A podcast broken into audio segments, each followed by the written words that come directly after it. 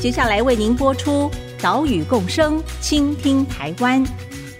本节目由伟创人文基金会赞助。听海洋的呼唤，听森林的絮语，听田野的吟唱，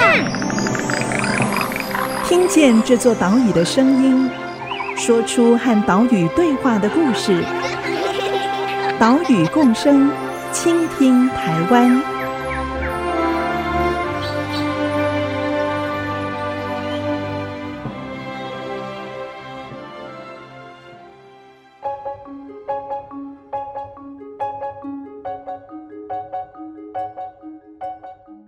Hello，大家好，这里是 IC 之音 FM 九七点五，岛屿共生，倾听台湾，我是袁长杰。我们的节目是在每个礼拜三上午七点半首播。除了频道之外，你在 Apple Podcast、Google Podcast 还有 Spotify 也都听得到。使用线上平台聆听的朋友，请记得按一下订阅，才不会错过精彩节目哦。下个礼拜二，三月二十二号是世界水资源日。这个节日啊，是联合国大会所提出来的，希望世界各国加强水资源保护。来解决越来越严重的缺水问题。台湾缺水吗？嗯，不知道你是不是还记得前年二零二零年下半年开始的西部缺水危机？嗯，应该是都还有印象哈。台湾供水的来源是以地面水为主，尤其是河川水比例最高。一条河川蜿蜒流下来，从高山带来了丰沛的水源。所以呢，我们就新建了水利设施，利用这些水源，或者是新建了堤岸，免得河水泛滥成灾。但是我们在利用河水的同时，也把污水排入了河川。这些都是台湾水资源管理遭遇到的挑战，也是我们在探讨如何与河共生无法回避的问题。现在。看见齐柏林基金会正在齐柏林空间举办硬核特展，透过齐柏林导演在空中俯瞰拍摄的照片与影片，带领大家更深刻地阅读这座岛上的河流。今天就让我们慢慢地来探索台湾河流的故事。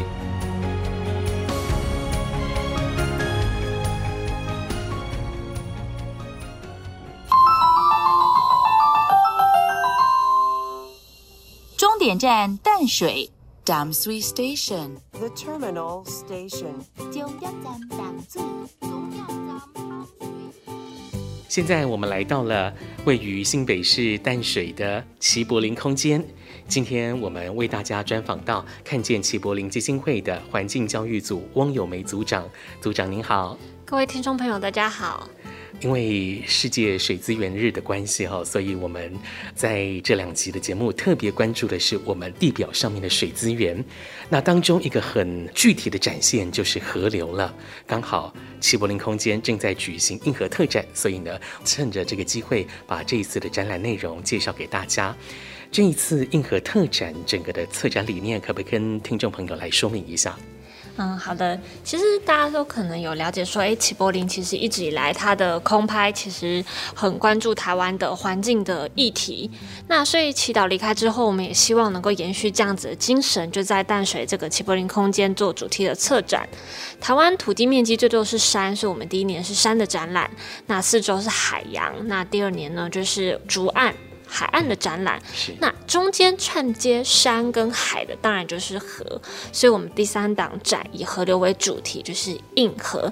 那这个映呢，是映照、反射的这个映照的映。嗯。那为什么呢？因为我们会觉得河流它其实反映了很多，它的颜色、它的气味、它的形状，其实很多都反映了人跟它互动之后的样子。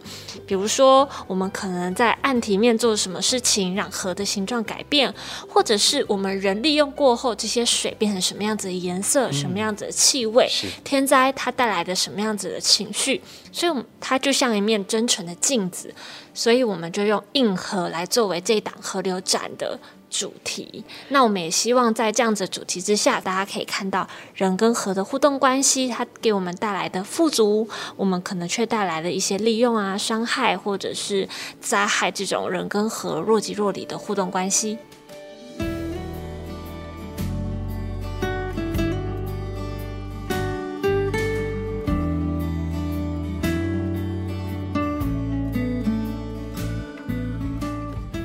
这一次齐柏林空间的硬核特展规划了四大展区，齐柏林导演针对河川的空拍影像，就在展场中灵活运用。像是我们走进了第一个展区“河流开始的地方”，这个展区安排成一条长长的走廊，走廊两旁都是齐柏林导演所拍摄的直视的巨幅照片。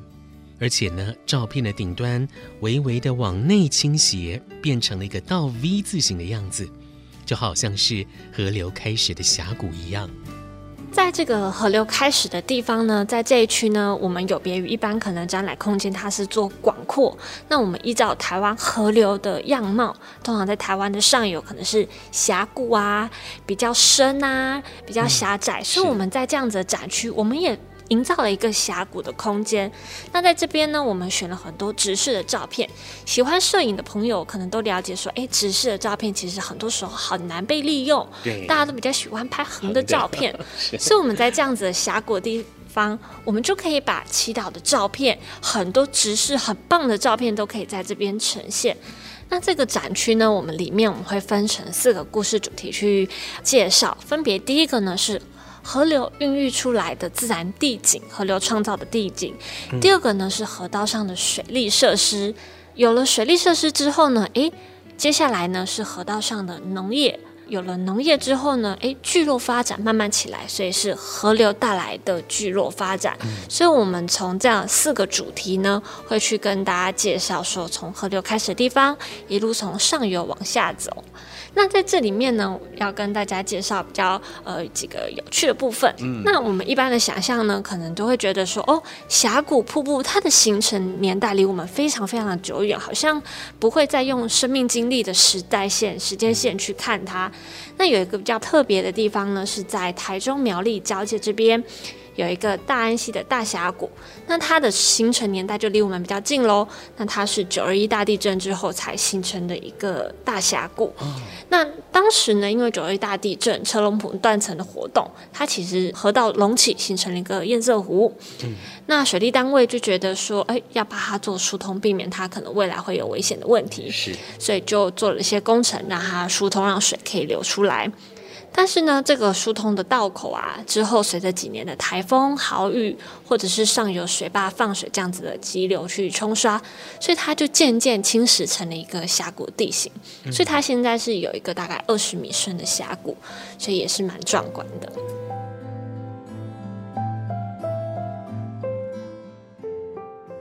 每一张照片都是一段河流的故事。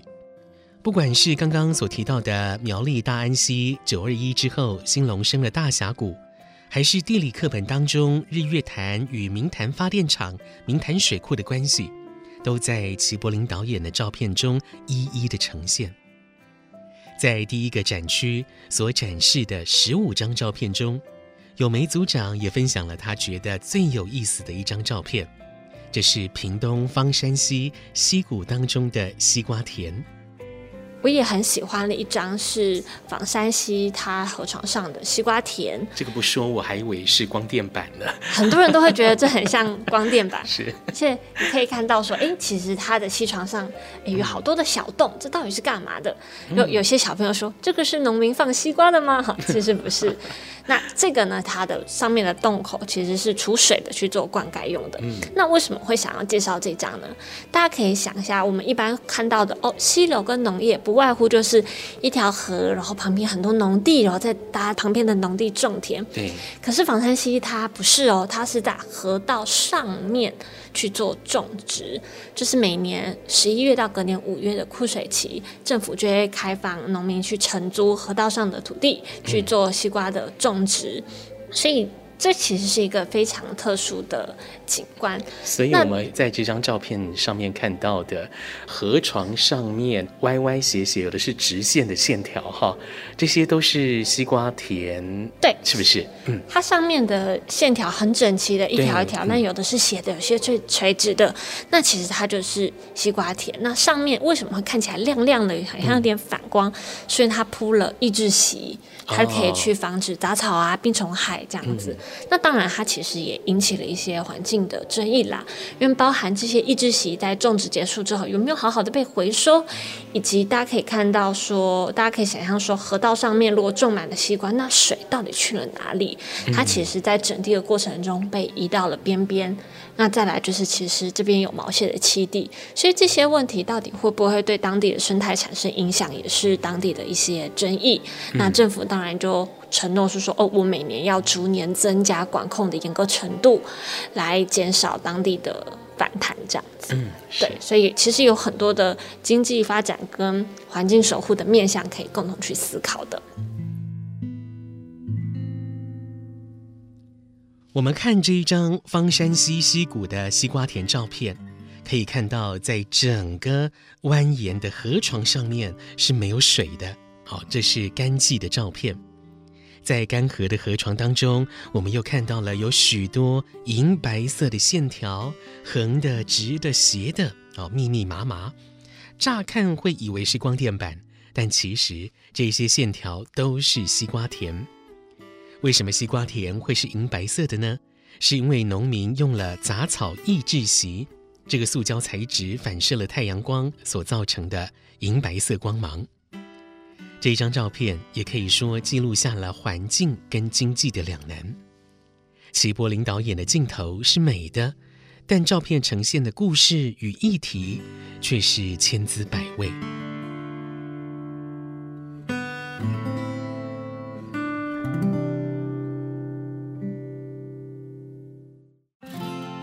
祈祷离开之后，我们当然希望他的影像可以被看见，所以我们成立了我们的基金会。那最重要的任务是要把他的作品去做数位典藏。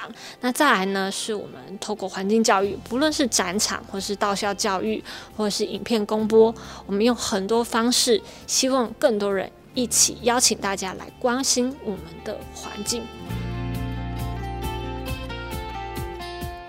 IC 之音 FM 九七点五，欢迎回来，岛屿共生，倾听台湾，我是袁长杰。三月二十二号是世界水资源日，我们呢就在世界水资源日之前，带你透过齐柏林空间的硬核特展，来看台湾河流的美丽与哀愁。这一次的硬核特展规划了四大展区。刚刚我们已经请看见齐柏林基金会环境教育组的翁友梅组长介绍了第一展区，接着我们来到第二展区，沉浸在流动之中。这个展区是一个像是黑盒子一样的黝黑空间。齐柏林导演他拍摄的河流影片就从墙面往地面奔流。翁友梅组长是这么介绍的。我们这边呢，把它设计成一个从墙面延伸到地面的 L 型的投影。嗯，那您呢，可以脱掉你的鞋子，走进投影幕，你就更好像说，哎，跟祈祷一起空拍的感觉。我在空中看底下的大地的运作。嗯，那我们在这个展区呢，我们挑选了将近五十颗的镜头，都是河川主题的镜头。是，因为祈祷它其实留下大概有一千多颗镜头。所以，我们从中挑选了我们很精选的五十颗，希望让大家去体验河流的感受。那我们在这边的主题呢，我们就分成。美丽、沧桑跟共生三个主题。那像我们现在眼前看到的秀姑峦溪上面也有种西瓜，或者是花东纵谷河流的两岸，秀姑峦溪的两岸都充满了农田。是这个其实就是我们跟河流共生的一个富足的想象，它孕育我们生命力，孕育我们农业。那当然可能也有比较难过的是，包含比如说土石流，或是河川的污染，它被染得五颜六色，超乎你想象。或者是很上游的瀑布的部分，您可以从空中，从瀑布的旁边一起看着它慢慢的流下来，流到地上，有一个上帝视角的感受。嗯、是对，那这是我们在这个硬核展里面最想要跟大家分享的互动。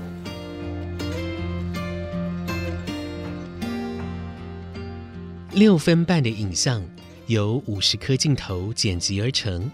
这可以说是齐柏林导演空拍影片当中的精选再精选。我们看到了投影当中的河流风貌不断的改变，最后来到了全面干涸的乌山头水库，啊，真的是让人非常震撼。大家可以脱下鞋子走进这个展区，踏在流着溪水的河床，或者是踏在见底的水库。我们再来到了第三展区。与河映照的我们，这个展区是互动性最高的一个区域了。那在这个地方呢，我们想要让大家看见的是河流反映出它映照出来的样貌，因为我们刚才说河流就像一面镜子。是在这个区域呢，我们就用三种不同的互动方式去看这面镜子照出什么样貌。嗯，那第一个互动方式呢，我们称之为水色变换调色盘。这好有趣哦。对，因为我们把祈祷他的作品呢做成像水彩调色盘这样子的一个色块，为什么会这样子设计呢？因为其实齐柏林导演他曾经在他的书上有提过说，你在水彩盘上看过的颜色，我在河川上面都看过，所以其实这是一个非常惊人的形容。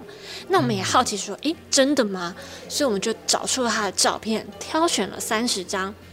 每一张照片都截取一块河道上的色块，还真的，我们可以挑出三十个不同的颜色去做成一个色票。除了大家比较常看见的水蓝色，到比较深的靛蓝，呃，甚至有黑色的、灰色的、红色的、古铜色的、黄色的，哈，各种河流的颜色。没错，所以其实河流上面的颜色其实是带给我们非常多震惊的想象。是，那当然它很多是来自于污染，比如说整染厂造成的红色的污染，或者是大量的农业、工业、民生污水累积起来的黑色的污染。嗯，不过呢，有一些橘色的污染，虽然大部分来自于工业。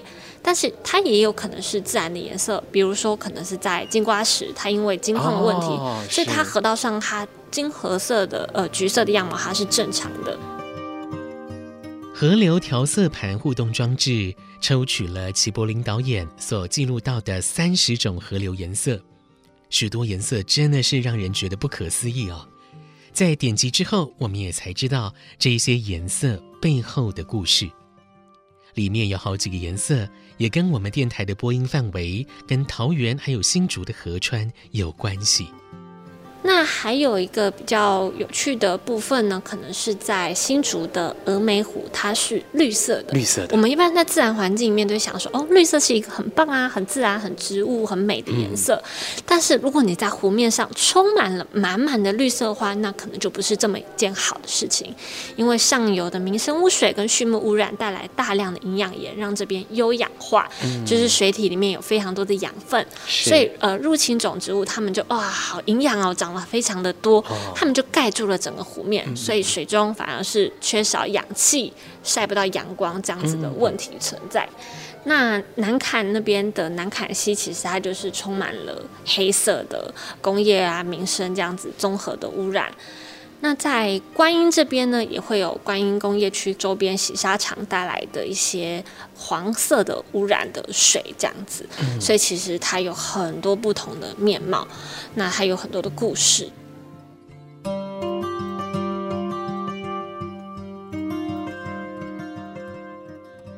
抢眼的色彩背后的事实却是如此触目惊心。透过这个互动装置，也希望我们可以思考对待河流的方式。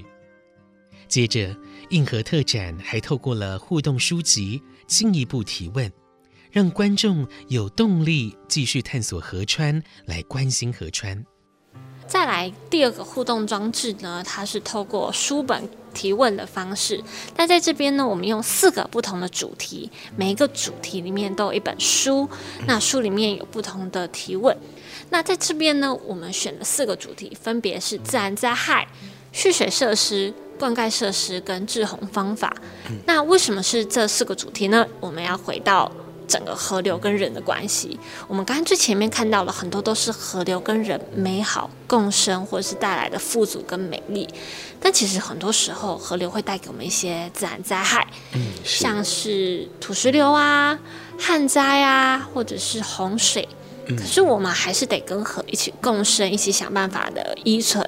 所以我们要解决这些问题。旱灾了怎么办？我们有了蓄水设施。嗯，那我们要灌溉怎么办？有了灌溉的设施去提供我们水。洪水来了，土石流来了怎么办？有了滞洪方法。所以我们这边就用这个四个主题，四本书里面呢，就有呈现了很多提问的解答，让大家来的时候可以静下心来去翻阅，可以去体会说人跟河互动的样貌到底带来哪些问题，呈现什么样子的状况。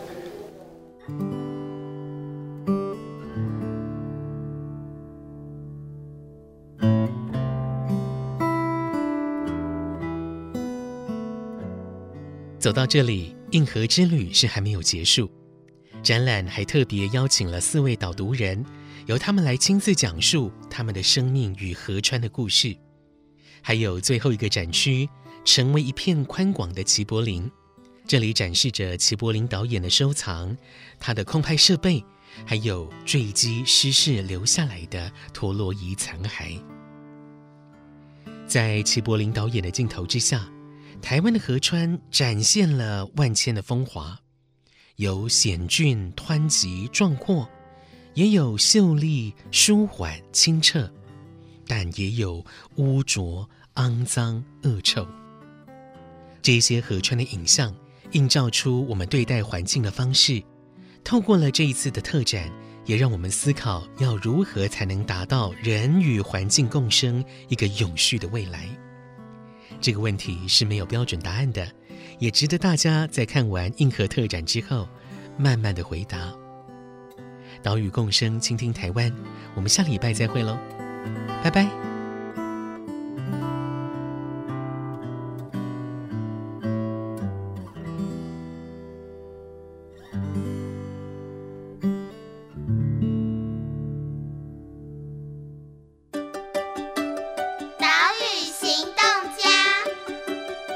我是看见齐柏林基金会的翁友梅，我想要邀请大家每天关注一则环境相关的报道，因为从事环境保护的行动，最重要是要打动自己。你如果每天呢都能够阅读关心一点议题，你才会更了解我们为什么要守护我们的环境，才能发自内心的一起去做对环境好的事情。所以邀请大家每天多关注一则环境相关的报道哦。本节目由伟创人文基金会赞助播出。伟创人文基金会秉持永续的经营承诺，邀请您一同为这片土地发声，促进人与自然的平衡与和谐。